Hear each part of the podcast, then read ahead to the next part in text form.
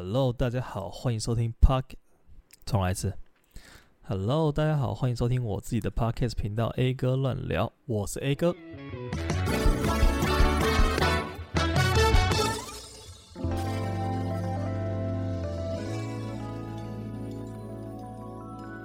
今天来跟大家分享一下这个关于。国外打工度假的一些事情好了，因为在前两天十一月一号的时候，其实就是今年度开始抽签，准备要去爱尔兰打工度假的资格。然后我原本自己想要提前一点点发布的，例如说十月底啊之类的，然后就是让大家可以去参与一下这个抽签哦。但是好像时间有点太近了，然后我想说，哦，那不如就之后来当一个分享吧。反正呃，大家应该也没有在那么短的时间内就有办法准备好吧。但是它每年的时间基本上都是一模一样的，所以说呢，呃，如果你现在听了我的呃 podcast，然后开始对这件事情有一点点兴趣了，说不定你明年可以参加，对不对？就是明年的也十一月一号，应该就是那附近了。去年是十一月一号，然后今年是十一月一号，反正它。周呃，时间快到的时候，他就会做这个公告，然后大家可以关注一下这个消息。好，然后我就是分享一下我自己的经验，因为其实我好像都没有呃，就是很公开来讲这件事情。我之前有找过朋友上我节目，然后我们聊了关于一些爱尔兰爱尔兰打工度假的事情，但是我好像没有就是正式宣布说，哎，我明年要去了，就是。这一回事之类的，导致呢，很多人常常问我说：“哎，你最近有没有空啊？什么之类。”然后说：“哦，最近没空，因为我准备出国。”然后他就说：“哈，出国？你要去哪里？”就是等等的，就好像好像我就是没有很对外公布这件事情，然后很少人知道这件事情，然后我自己其实也有点压抑，因为我不是那种会去宣传这件事情的人。我觉得哦，反正就是我自己的生活规划，然后我也没有打算再多分享什么东西。但是既然对不对？既然我们这个时间到，而且。呃，最近也发生一些好好玩的事情，然后我就跟大家分享一下整个流程它是怎么跑的，然后顺便分享给呃你可能有在规划要不要打工度假的人。呃，多一个选项，因为我知道很多人都是想要去澳洲嘛，就是很多人对打工度假这一个名词呢，就会直接跟澳洲画上等号。但其实还是有很多地方可以去申请的，例如说，呃，可能比较常见的加拿大啊，呃，纽西兰啊，然后还有我们今天要分享的爱尔兰，都是一个选择。然后大家可以听完之后去试试看，因为我觉得爱尔兰是一个相对相对，我们不讲澳洲，因为澳洲是申请就有，但大家知道其实打工度假这个东西，它这个签证是有一定的获取资格的。然后像加拿大，它就是用抽签，他把大家放在一个奖池里面。然后每年抽出多少个名额，然后你就可以去，所以是有点碰运气的那种感觉。但是我觉得爱尔兰它是一个相对比较好获取资格的，因为它是采先到先得制。什么叫先到先得呢？就是它这个申请的方式，其实它一开始是用寄 email 的方式。十一月一号的早上九点，我记得是九点吧，然后你就要寄一封 email 给他们办事处的台湾办事处的那个处理的人。然后你寄一个 email 给他，跟他讲说你的名字、你的电子邮件、你的手机，然后你要报名这个申请爱尔兰打工度假签证的这个资格。然后我们总共一年会开放四百个名额去参加这个东西，然后四百个名额是正取，然后好像还有一百个备取之类的吧，我不太确定那个确切数字是多少，但是你就知道四百个是正取，这样就好了。然后呢，他就会按照这个时间排序，以他们那边收到的时间为准。他们收到的时间排序从一排到四百，然后就跟你讲说，诶，你是有录取的，所以其实它整个过程中几乎是没有什么门槛，只要你会寄 email 这个动作有按出去，然后有在时间内送达到他的信箱，然后你刚好很幸运的是前四百个，有点像是抢演唱会门票那种概念，你知道吗？就它并不是一个完全靠运气，它也有点吃你这个。不管是手速啊，或者是你这个网络速度啊，或者是你这一个呃发出去的这个准确性啊，来决定这个名额，所以我觉得还比较好去取得一点点。传送完这个 email 之后呢，你就等个大概一两个小时就会有结果了。四百个人其实很快就抽完了，在可能一小时、两小时或者是半天内，他就会跟你讲说，哎，现在名额已经差不多满了，所以大家不用再寄 email 了。然后确切的呃录取的顺序，我们会在一周后公布这样子。然后差不多等个一个礼拜吧，你就会收到这个确认信，就是他会跟你讲说，哎，你是第几批入选的，然后你的编号是什么，然后再准备以下的资料，然后就给你一个 Word 档。然后跟你讲说，啊、呃，你可能要准备什么财力证明啊，然后准备要办一些呃手续啊，要一些行政费用啊什么之类的。反正跟大家讲一下好了，那个价格大概就是在三千块吧，我记得，就是他整个申请这个签证。只要台币三千元，你就可以申请到这张签证了。然后，当然，他还要有你银行要有存款啦，就是因为你去国外打工度假，他们当地的海关都会要求你有财力证明，他怕你是你知道去跳机的，他怕你是这种非法移民，然后身上没有钱，没有办法在那边生活，然后你也没有找工作，你是来那边白嫖的什么的，所以就是会有一些顾虑啦。然后他们要求好像是三千欧元的存款证明吧，所以说呃。这个是其中一个，就是财力证明跟那个行政费用，然后再来呢，就是你就要等，因为它这个签证它并不是说你申请了之后马上就有，它甚至要等很久，你知道吗？去年十一月一号我寄送这个申请的 email，然后过了几天，好像十一月十几号我收到这个要去缴费的这个通知，整个行政流程就是包括寄那个汇票，然后。寄一些资料什么，你的大头照啊，然后呃，你的一些护照的影本啊什么的，去到那边花了大概也是半个月的时间，就是因为你都跑邮局嘛，然后寄东西本来就比较久一点点。然后呢，整个处理完之后，到他回传给我说，哎，你已经就是可以了，就是我没有收到你的资料喽，这东西之后大概过了两个礼拜吧。接下来就是漫长的这个等签证的时刻，因为你你要知道，十一月的时候他抽的是隔年去的资格，也就是现在是二零二三年嘛，二零二三年的十一月，我们抽的就是二零二四年入境爱尔兰打工的资格，所以说这个签证你要二零二四年的一月一号才可以进去爱尔兰。然后一直到十二月三十一号止，你在这一年期间内，你可以去抽这个签啊、你可以去入境这个爱尔兰，然后去进行这个打工的这个这个动作这样子。但是呢，我实际拿到签证的时候是三月二月多还是三月？我看一下哦，我实际收到这一封信领取办法的时间是二月二十二号，二月二十二号我才收到这个可以领取，意思是说。我一月跟二月，假如说你是本来就计划十一月抽到签之后，一月就马上去的人，基本上是不太可能的，因为你二月才会拿到你的签证啊，你知道我意思吗？然后我们就，其实我是本来就规划说，呃，要隔年的年底才去，也就是说我是二二年十一月抽到签的嘛，然后。我二三年的十二月才要去，也就是下个月我才要去。我是等于说是压线进去了，因为他看的是入境时间，入境起算一年，所以说你只要在二零二三，也就是今年内入境都可以算数，因为我是二零二三年的的签证嘛，对不对？好，然后呢，这就是整个申请的流程了，其实就是非常的简单，就他叫你干嘛你就干嘛，然后他叫你给什么资料你就给什么资料，就是完全不复杂。但是这边要注意一件事情，就是当你缴了这个行政费用啊，就是当你确定了。你要去申请这个签证，你你刚刚抽签是前一个步骤嘛？就你抽签之后是你有这个资格，然后再来就是你要申请行政的一些流程，然后你确定你要申请的时候呢，一个人只有一次机会而已。也就是说，你今天申请了，然后到了隔年你预定要去的时候，然后你没去，那就不好意思，你今你这一辈子就再也不能入境爱尔兰打工度假了。就是你这个打工签证一年呃一辈子只有一次，而且不能续签。就是他没有办法说哦，像澳洲，我记得好像可以续签一年，就是他可以再研发给你一次。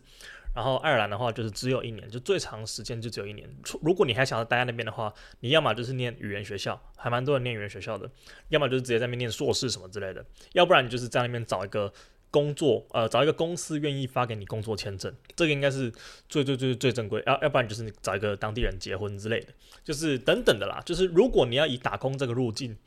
呃，在爱尔兰待着的话，那你就只有一年一次的扣打，呃，一辈子只有一年的一次的扣打，你你知道我意思吗？不是一年一次哦，是长达一年，但是只有一次，你知道吗？然后这就是整个这个前情提要了。好，然后如果你们真的很有兴趣的话，我觉得明年可以去尝试去申请一下这个打工的签证，因为呃，其实我当初会选爱尔兰，除了我朋友在爱尔兰工作的这个原因以外，毕竟你在外地有一个朋友可以跟你有些照应是还不错一件事情。然后再来，其实我们当初也是有在澳洲跟爱尔兰之间选择的。当然，如果我们没有抽到爱尔兰的话，我们就会去澳洲，因为澳洲是申请就有的，就是它的难度相对比较低，而且也很多人去，然后再来它很好赚。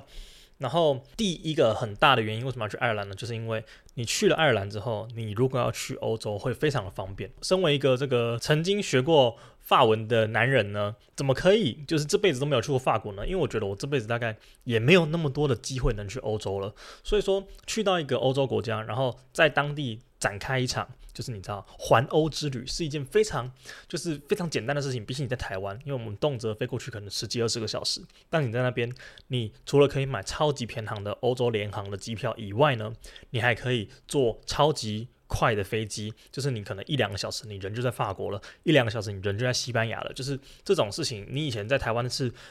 需要一个很长的规划，但是到那边你就变成说，我、礼拜六嘞，要不要去一下法国吃个下午茶？就完全是有可能这有这种事情发生的。就你就可以想象一下，你花一个搭高铁的时间，你人就在不同的国家，而且还是一个欧洲很漂亮的一个呃国家，这种感觉。就是大家可以稍微去想象一下这一个场景，你就会觉得，哎，其实去那边也是一个非常不错的一个选择。然后这就是为什么我当初会选择想要去那边，我觉得这是一个还不错的机会，就是因为这样子。然后跟大家讲一下这个欧洲的飞机有多便宜好了，因为很多人都听说这个欧洲的国内航空啊，而不是说国内航空，就是他们欧盟内的航空。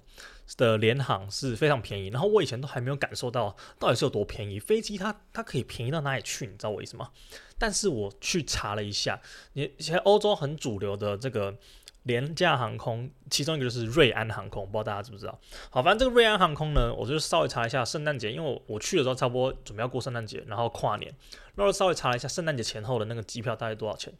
大概十二月二十二号从爱尔兰飞到巴黎，只要。三十一块欧元，三十一块欧元什么意思呢？我现在就马上来换算一下，三十一块欧元，一千零六十八块台币。也就是说，你从这个爱尔兰搭飞机到巴黎，然后去参加那边的什么圣诞市集啊，什么跨年晚会啊，有的没的，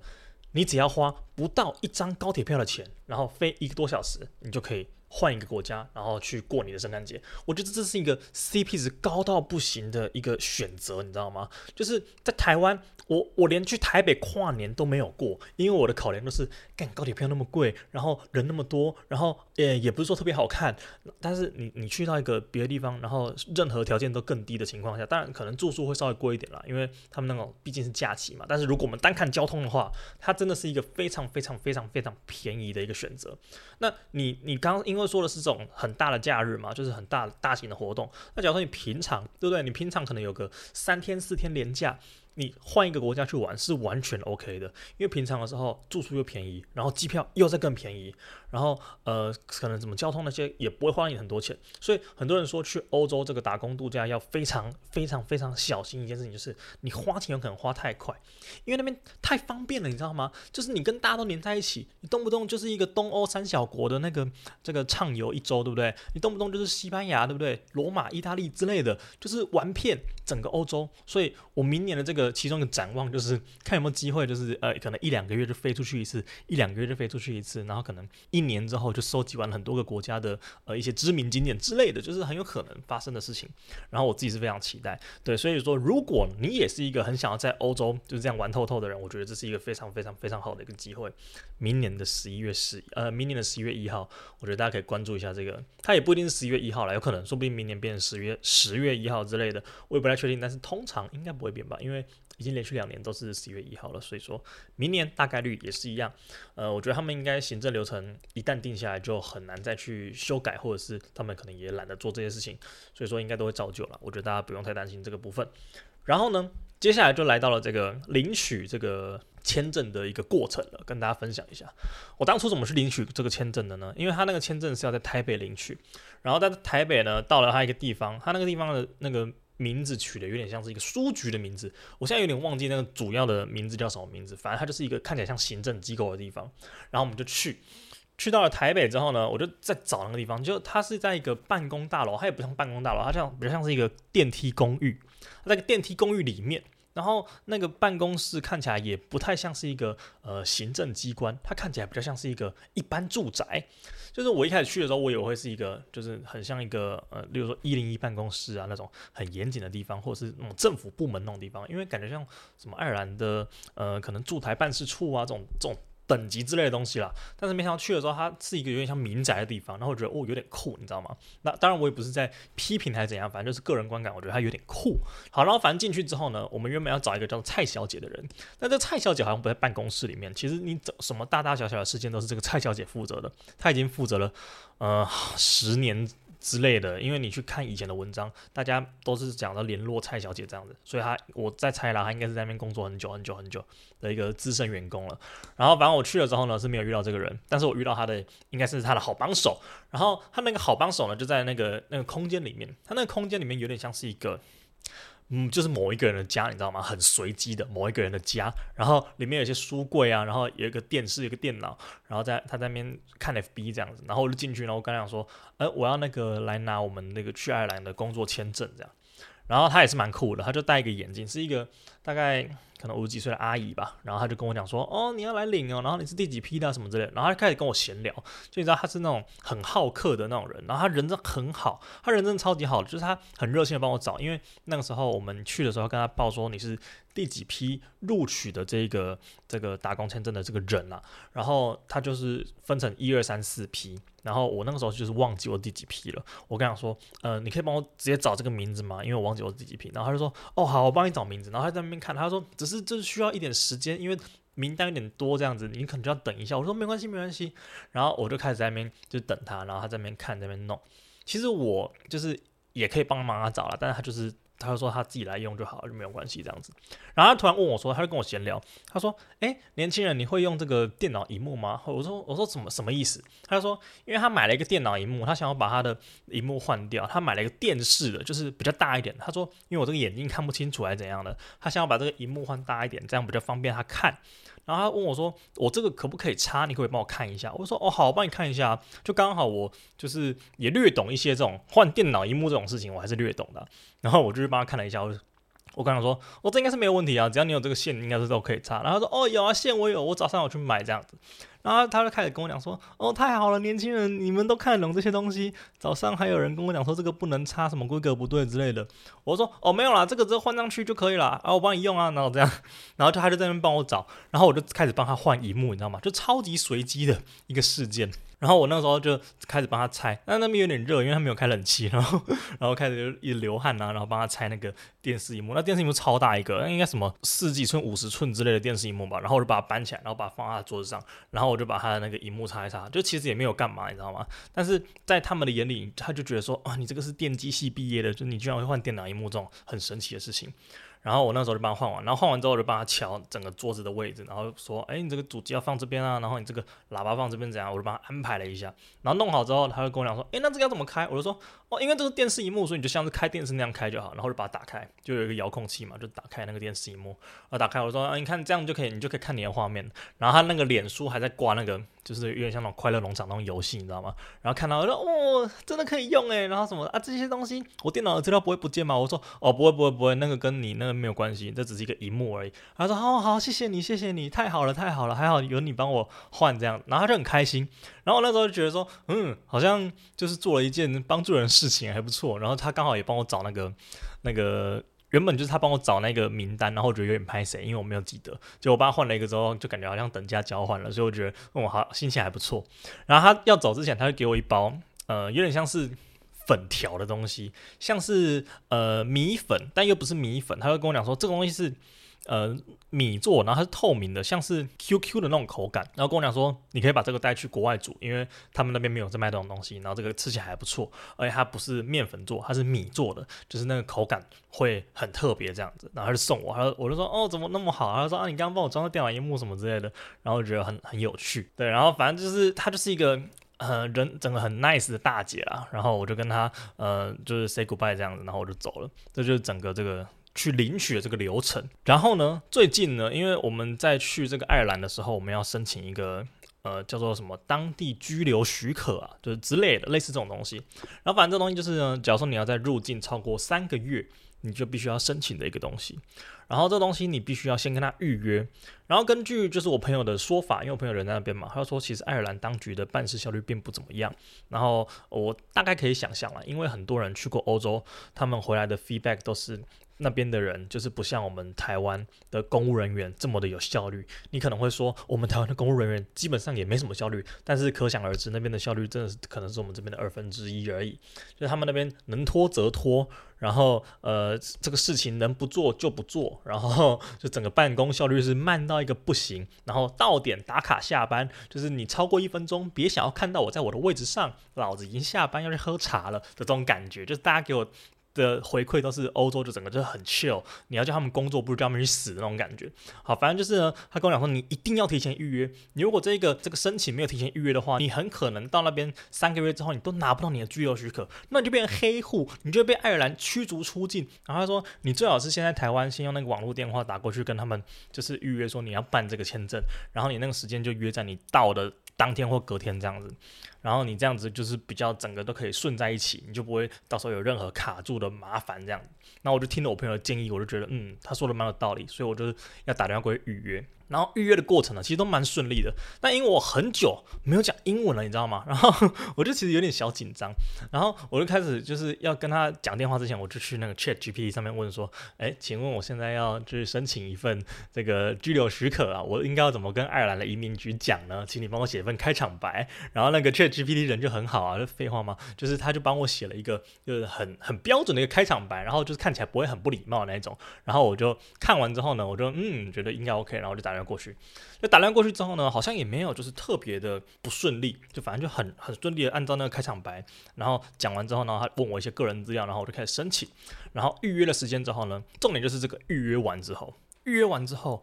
我就是准备要挂电话，然后他可能跟我讲一些注意事项。其实我也没有认真在听了，反正都已经预约好。他跟我讲说会收到一个 email，然后注意事项都在里面，所以他就跟我讲一些就是其他要注意的东西，然后我就没有那么仔细听。然后他就讲了讲，然后我就嗯嗯嗯嗯这样，我就跟他说嗯，thank you，thank you，thank you 这样子。然后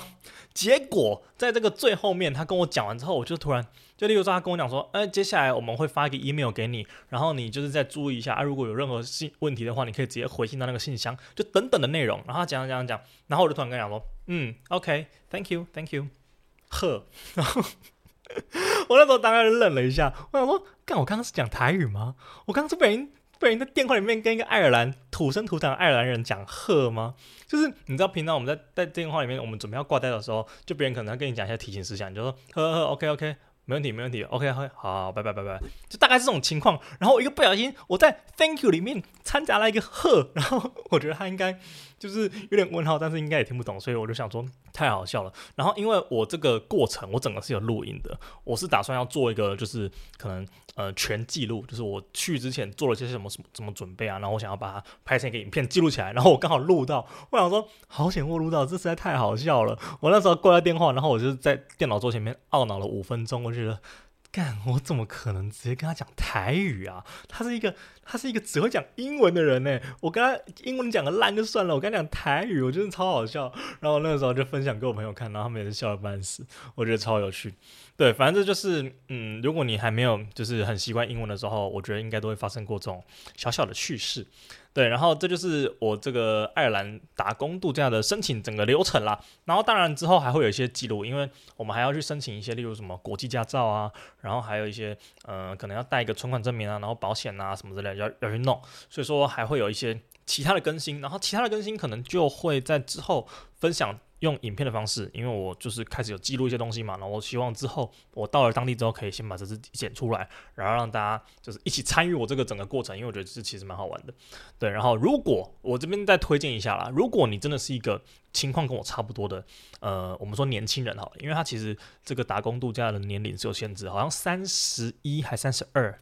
之后你就不能再申请了，所以如果你是这个二十六七岁，我觉得这个时候真的是最适合去打工度假的一个年纪，因为你在职场上已经被虐待了三年四年，对不对？你差不多想要换工作了吧，对不对？像我都已经换两次了。你已经差不多就在那个公司已经快要没有你的位置了，你已经升不上去了，或者是你已经觉得这个生活太疲乏，你不想再当一个社社畜了，那怎么办呢？对不对？很多人都说 gap year，gap year 就是要你在工作之间，就不只是学校跟学校之间哦，你在工作之间，你也可以找一个这个空白年，然后去换一种人生体验的方式，我觉得整个会让你呃这个回忆难忘。就是我也不是说呃很多人都会觉得说呃什么。出去，然后回来之后，你那个经验根本就用不上啊，或者是呃那个没有用啊，你你不会累积你的年资什么的。我觉得那都太现实了。我觉得有时候真的就是要换个口味，然后说不定你出去的时候，对不对？你遇到了一些很不一样、很新鲜的事情，然后开启了你一个某个商业的 idea，然后你回来之后直接搞一个公司，然后发大财，就这个可能也是有的。所以说，大家不要太去限制自己，就不要觉得说呃什么压力都在自己身上，然后呃一定要怎样，一定要怎样发展什么之类的。所以我觉得，如果啊，除非你现在真的是有很强大的经济压力，例如说你已经买了一个两千万的房子，然后你的那个房贷每个月都要生出来，然后你没有任何一个空闲必须要出去，或者是你家里面有这个很强烈的这个资金需求，你没有办法脱身任何一个月，你没有办法停下来，那我我真的觉得是，就是你可能要辛苦一点，你要去先去搞定你的生活。但是如果你只是一个普通的社畜，例如像我这样子，就是你你工你这个月突然不工作，你也不会立刻就饿死，或者是你也不会立刻就有一些呃这个资金上面的缺口什么的，我觉得你真的是可以考虑一下，因为我知道很多人都是生活在一个不上不下的阶段，就是可能像我，就是你你生活并没有过得特别差，但是你没有过得特别好，然后你每天过得越来越像是一个行尸走肉这个样子，我觉得这个身身体健康有点不太健康了。然后这个时候你就需要换一个口味，对不对？你你太常吃巧克力，你一直吃一直吃，它好吃是好吃没错，但是你一直吃你会腻呀，对不对？所以说你生活换一个口味，你会觉得说，嗯，这一整个整个生活环境啊，整个心境改变了之后，你会对这个人生有更多不一样的看法。我是希望啊，我是希望这样子，因为我现在已经。处处于一个就准备衔接的一个状态，我是下个月的十四号就要去了，所以说我自己是蛮期待，然后也希望对不对？听到这个节目，你们在明年这个时候可以做出跟我一样的决定，对不对？给自己一个全新重生的机会。我好像选举哦，对，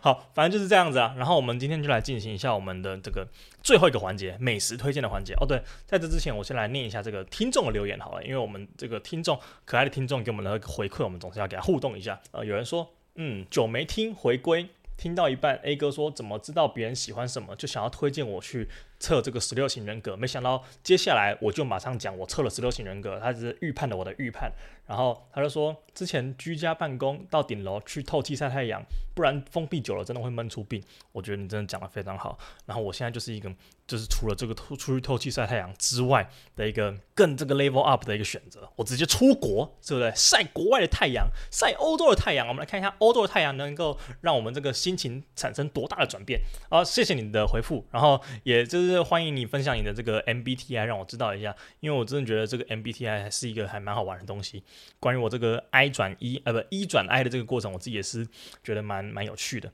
好，然后我们来进行最后一个环节，就是我们这个美食推荐的环节。我们这周的美食推荐呢，我们必须要来推荐一下这个台南的美食啊。就台南美食这个东西，大家都已经非常的熟知了，但是我们还是要来推广一下。今天我们来推荐一间咖啡厅。那为什么推荐这个咖啡厅呢？因为这个咖啡厅很特别。它怎么特别？它就是呢，你进去它的位置，你是可以躺着喝的。它的店里面几乎组成都是榻榻米，就是那个榻榻米呢，就是直接是他们店里面的座位。然后你进去之后，你就可以很慵懒的躺在那边。他们那个店家的介绍就是写说，能坐就不站。能躺就不坐，我真的是非常推崇这种就是生活哲理啊，你知道吗？就是这个店家的理念跟我的理念基本上是完全对齐的，而且他们也不会限制你这个用餐时间，所以你没有任何的压力，你进去就是倒头就睡，你点一杯拿铁。你睡着起来之后，它就直接变冰的了，对不对？你点一杯热的过来，然后你直接给它坐一天，呃，不，应该说你直接给它睡一天，也不会有人来烦你。我觉得这种地方真的是非常的 chill。反正我那天去，我那天就是它里面里面的氛围，就是它是一个老屋，然后里面的氛围非常非常的 chill，啊，播一些很轻松的音乐，然后里面灯光非常的昏暗，真的，我去那边只要稍微一不注意，你就会被人睡着那种氛围。我觉得如果大家有机会去台南的话，可以去一下这间这间咖啡厅，叫做。这间咖啡店的名字非常的困难，这个字念 T T E T，上面一个卧，下面一个火，T 咖啡分享给大家。它有一个英文 T H E N N L E H，我也不太确定怎么念，所以我直接拼给大家。好，反正 T 咖啡，它在台南的中西区。它开到晚上十二点，所以大家真的很适合去那边。就是晚上你可能吃完晚餐，然后你今天很慵懒，你在八九点的时候想要找一个喝咖啡的好地方。然后它里面还有卖，呃，除了咖啡之外，还有甜点啊，还有一些小小零食，然后还有一些好像还有调酒，我没有记错的话，它应该是有调酒这个东西的。好，然后大家可以去有空的话可以去那边看看。七咖啡推荐给大给大家。然后我们今天的 A 哥乱流就到这边结束了，那我们下次再见，拜拜。